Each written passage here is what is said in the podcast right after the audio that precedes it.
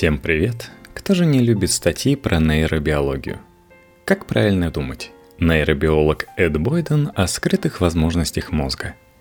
Если ученым удастся разгадать мозг, поможет ли это лечить все болезни, управлять чувствами, контролировать воспоминания и генерировать идеи как компьютер – Нейробиолог Эд Бойден рассказал The Huffington Post, какие перспективы открывает исследование мозга, чего сможет добиться человек, если научится управлять нейронами, и почему неудавшимся проектам надо давать второй или даже третий шанс. Теории и практики публикует перевод интервью от Ксении Донской. Постоянно генерируй новые идеи. Не читай, не вдумываясь. Комментируй, формулируй, размышляй и обобщай – даже если читаешь предисловие. Так ты всегда будешь стремиться к пониманию сути вещей, что и нужно для творчества. Эд Бойден когда-то написал короткое эссе-инструкцию «Как думать», и приведенный выше абзац стал его правилом номер один.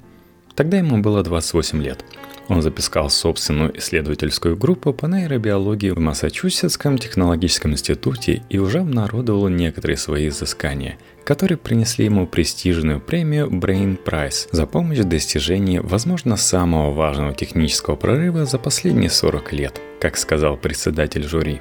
Это было почти 10 лет назад. Его система генерации идей, кажется, оправдала ожидания – прошлом году Бойден получил награду в 3 миллиона долларов на премии Breakthrough Prize. Кроме того, он с коллегами открыл новый метод наблюдения за практически невообразимо крошечной электросхемой в головном мозге. Это позволило получить одни из самых точных изображений мозга. Вы часто говорите, что ваша цель – разгадать мозг. Что вы имеете в виду? Я думаю, значение этой фразы будет меняться по мере получения новых знаний – но сейчас разгадать мозг для меня значит, что, во-первых, мы можем смоделировать, скорее всего, с помощью компьютера, процессы, которые будут генерировать нечто вроде мыслей и чувств. И во-вторых, что мы можем понять, как лечить нарушение мозговой деятельности, например, болезнь Альцгеймера или эпилепсию. Это две цели, которые заставляют меня двигаться вперед. Одна фокусирует на понимании человеческой природы, другая более медицинская – вы можете мне возразить, заметив, что есть и третий вопрос. Что такое сознание? Почему у вас есть воспоминания, а у бутылок, ручек и столов, насколько нам известно, их нет? Боюсь, что пока у нас нет точного определения сознания, поэтому к этому вопросу сложно подступиться. У нас нет замерителя сознания, который бы указывал, насколько что-либо сознательно. Думаю, когда-нибудь мы и до этого доберемся. Но в среднесрочной перспективе я бы хотел сосредоточиться на первых двух вопросах. Когда в 2016 году вы выиграли премию Breakthrough Prize, вы говорили о текущих попытках исследований мозга. Если у нас все получится, то мы сможем ответить на вопросы «Кто я?», «Что есть моя личность?», «Что мне надо делать?», «Почему я здесь?». Как исследование поможет нам ответить на вопрос «Кто я?».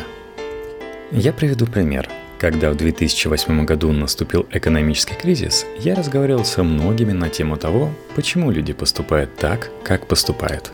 Почему многие наши решения не лучшие решения, которые мы могли бы принять.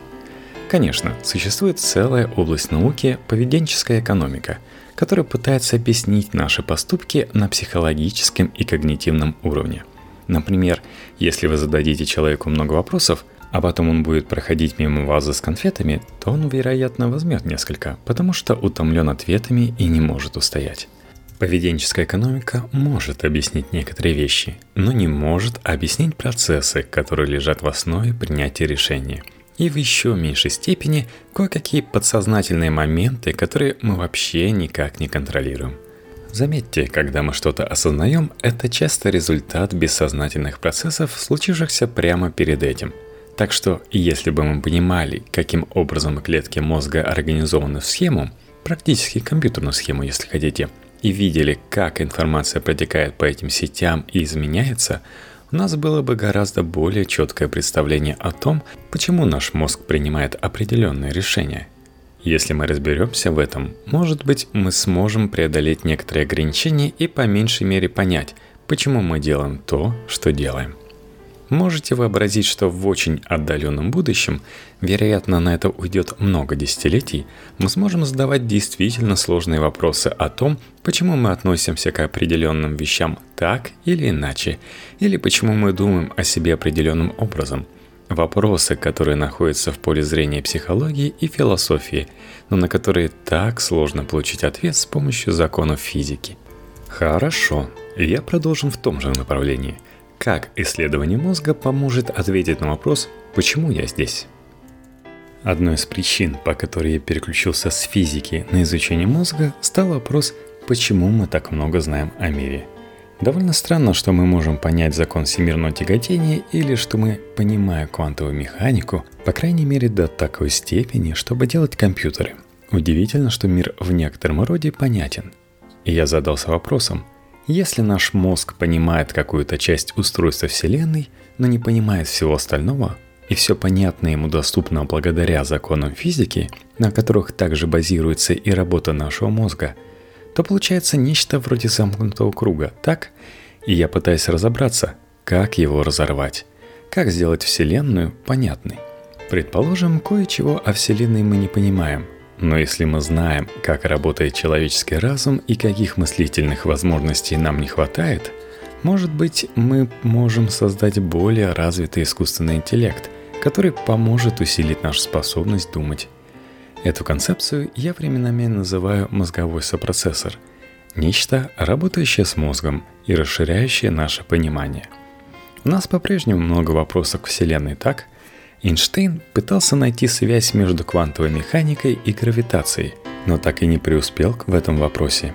И до сегодняшнего дня до конца непонятно, как решить эту дилемму. Возможно, чтобы понять некоторые вещи, нам нужно увеличить свои интеллектуальные способности. Что будет, если мы их расширим? Конечно, нет никаких гарантий.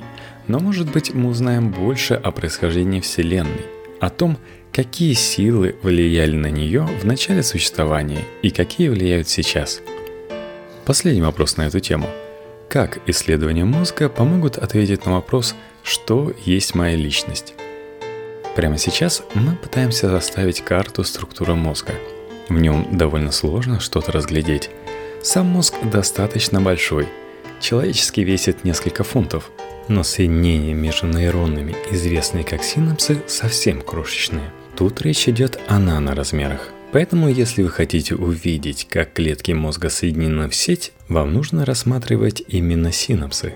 Каким образом это сделать? Мы разработали специальную методику. Берем участок мозговой ткани и вводим в нее химикат, точнее полимер, который в некотором роде очень похож на вещество в детских подгузниках – это полимер, который разбухает при добавлении жидкости. Если мы разместим его внутрь мозга и добавим воды, то у нас появится возможность отодвигать друг от друга молекулы, из которых состоит мозг, и тогда мы сможем рассмотреть крошечные соединения между клетками. Итак, мы рассуждаем.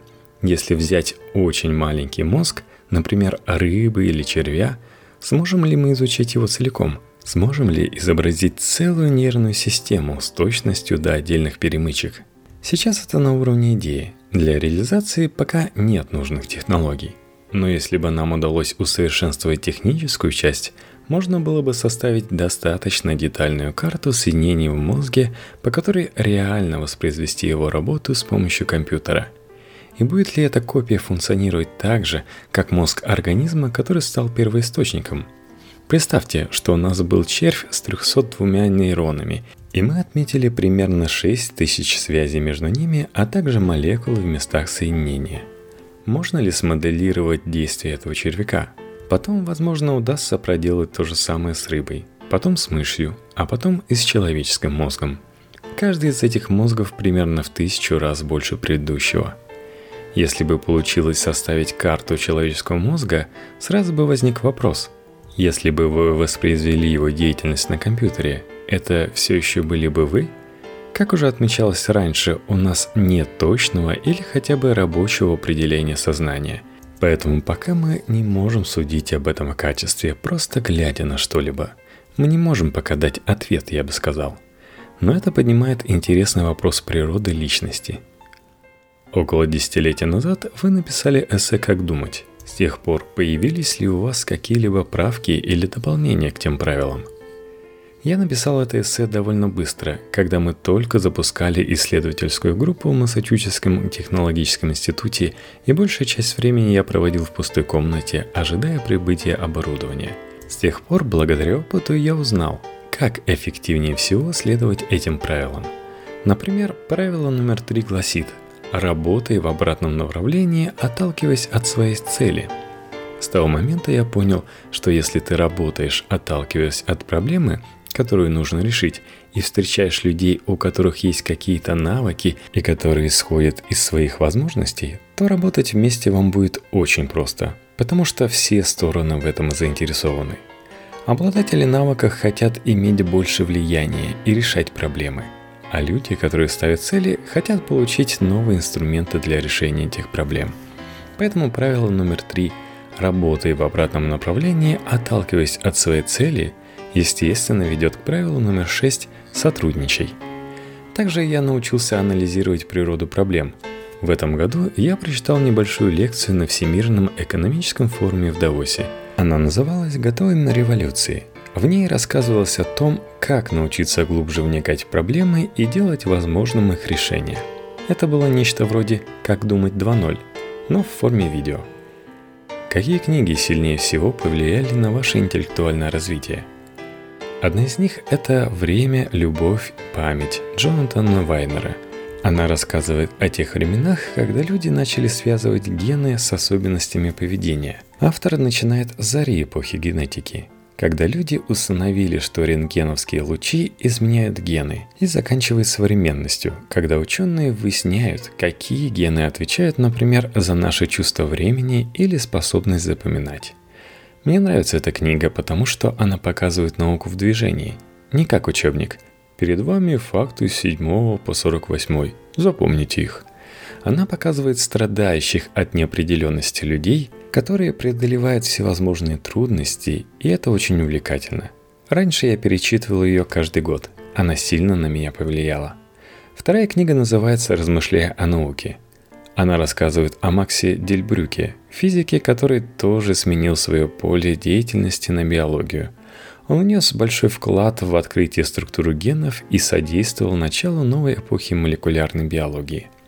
В книге много рассказывается о его взглядах, о том, как он раздумал над своим переходом от физики к биологии.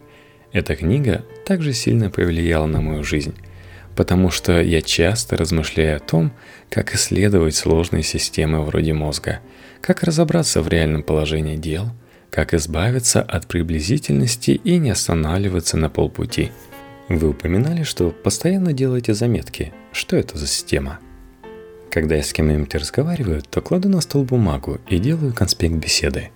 В конце я фотографирую записи на телефон и отдаю своему собеседнику листок – Ежемесячно я просматриваю все эти конспекты и маркирую их с помощью ключевых слов. На это есть две причины.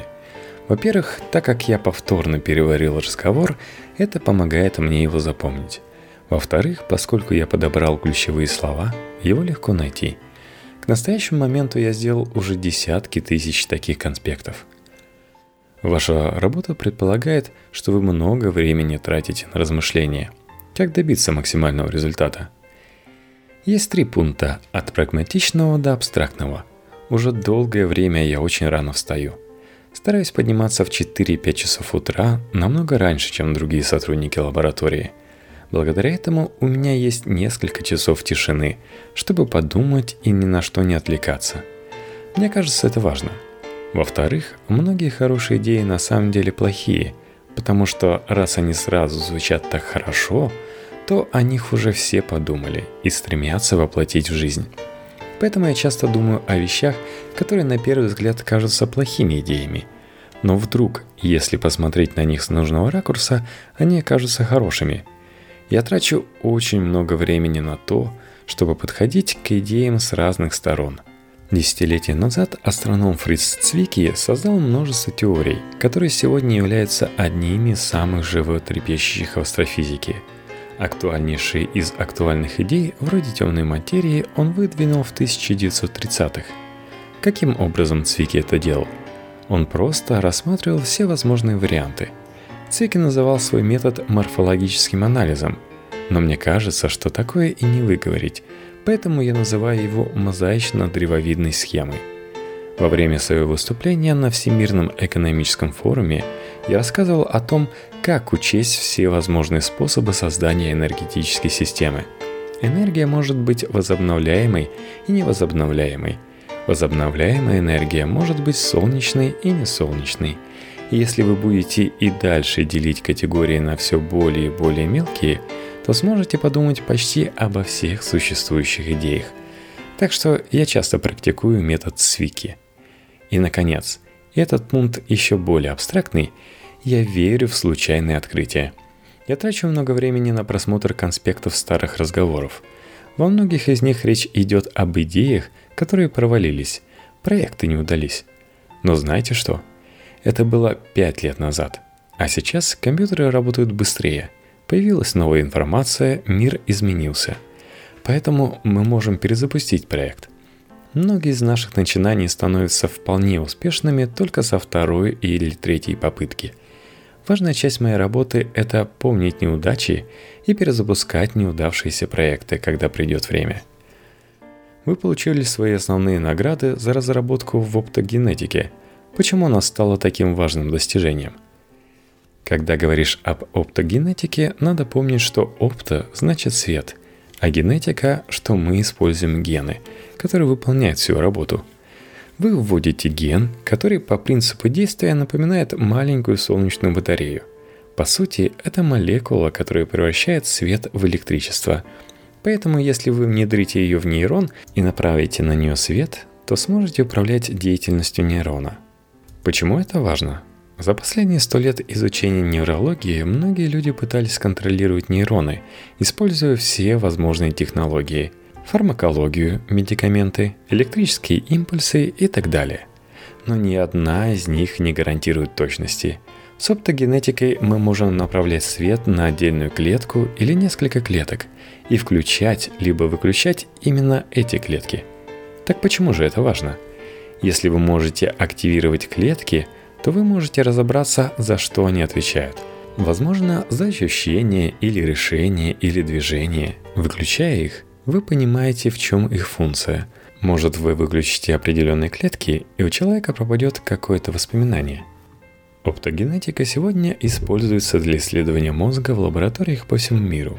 Какие наиболее интересные и многообещающие направления, связанные с ней, вы выделяете? Некоторые исследователи проводят довольно вызывающие с философской точки зрения эксперименты – Например, группа ученых в Калифорнийском технологическом институте обнаружила небольшое объединение клеток глубоко-глубоко в недрах мозга. Если вы активируете их с помощью света, например, у мышей, многие работают именно с ними, то животные станут агрессивными, даже жестокими. Они будут атаковать любое существо или предмет в непосредственной близости, даже какие-то случайные вещи вроде перчатки.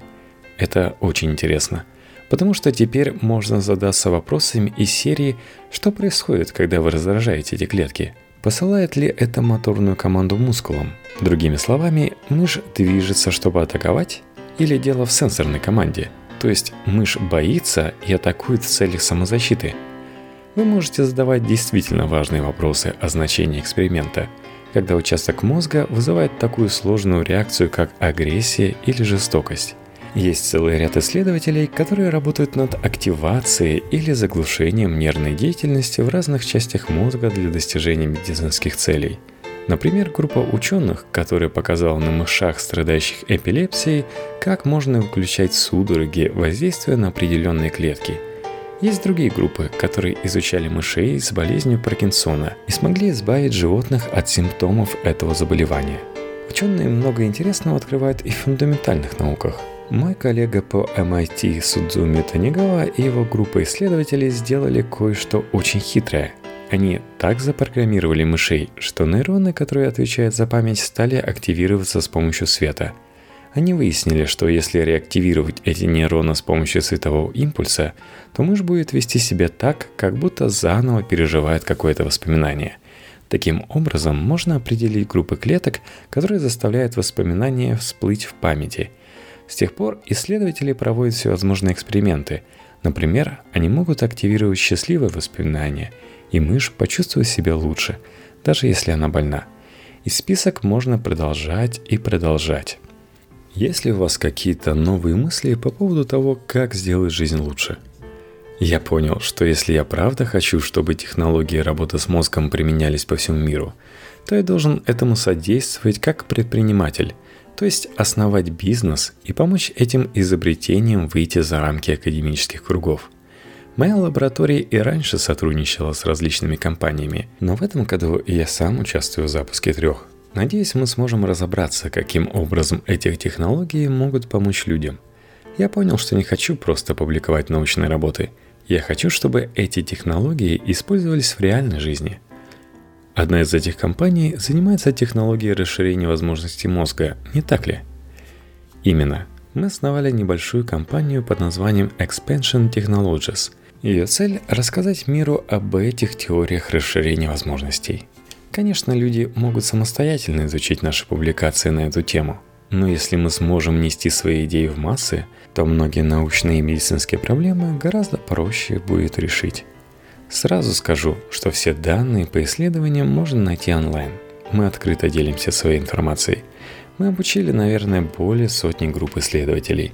При желании каждый может сам провести аналогичное микроскопическое изыскание – но в отличие от оптогенетики, где всегда можно обратиться в какую-нибудь некоммерческую организацию, чтобы получить ДНК бесплатно или за деньги, эти исследования требуют наличия химикатов, поэтому компания, которая изготавливает наборы необходимых реактивов, доступных любому, экономит время. Мы просто всегда пытаемся увеличить позитивное воздействие на мир. Мы часто начинаем проект с размышлений. От какой проблемы страдают тысячи исследователей, компаний и университетов – и потом стараемся создать инструмент, который смог бы им помочь. Поэтому если мы преуспеем, то практически по определению нет никакого смысла хранить это в секрете и держать при себе. Мы просто стараемся поделиться нашими инструментами с как можно большим количеством людей –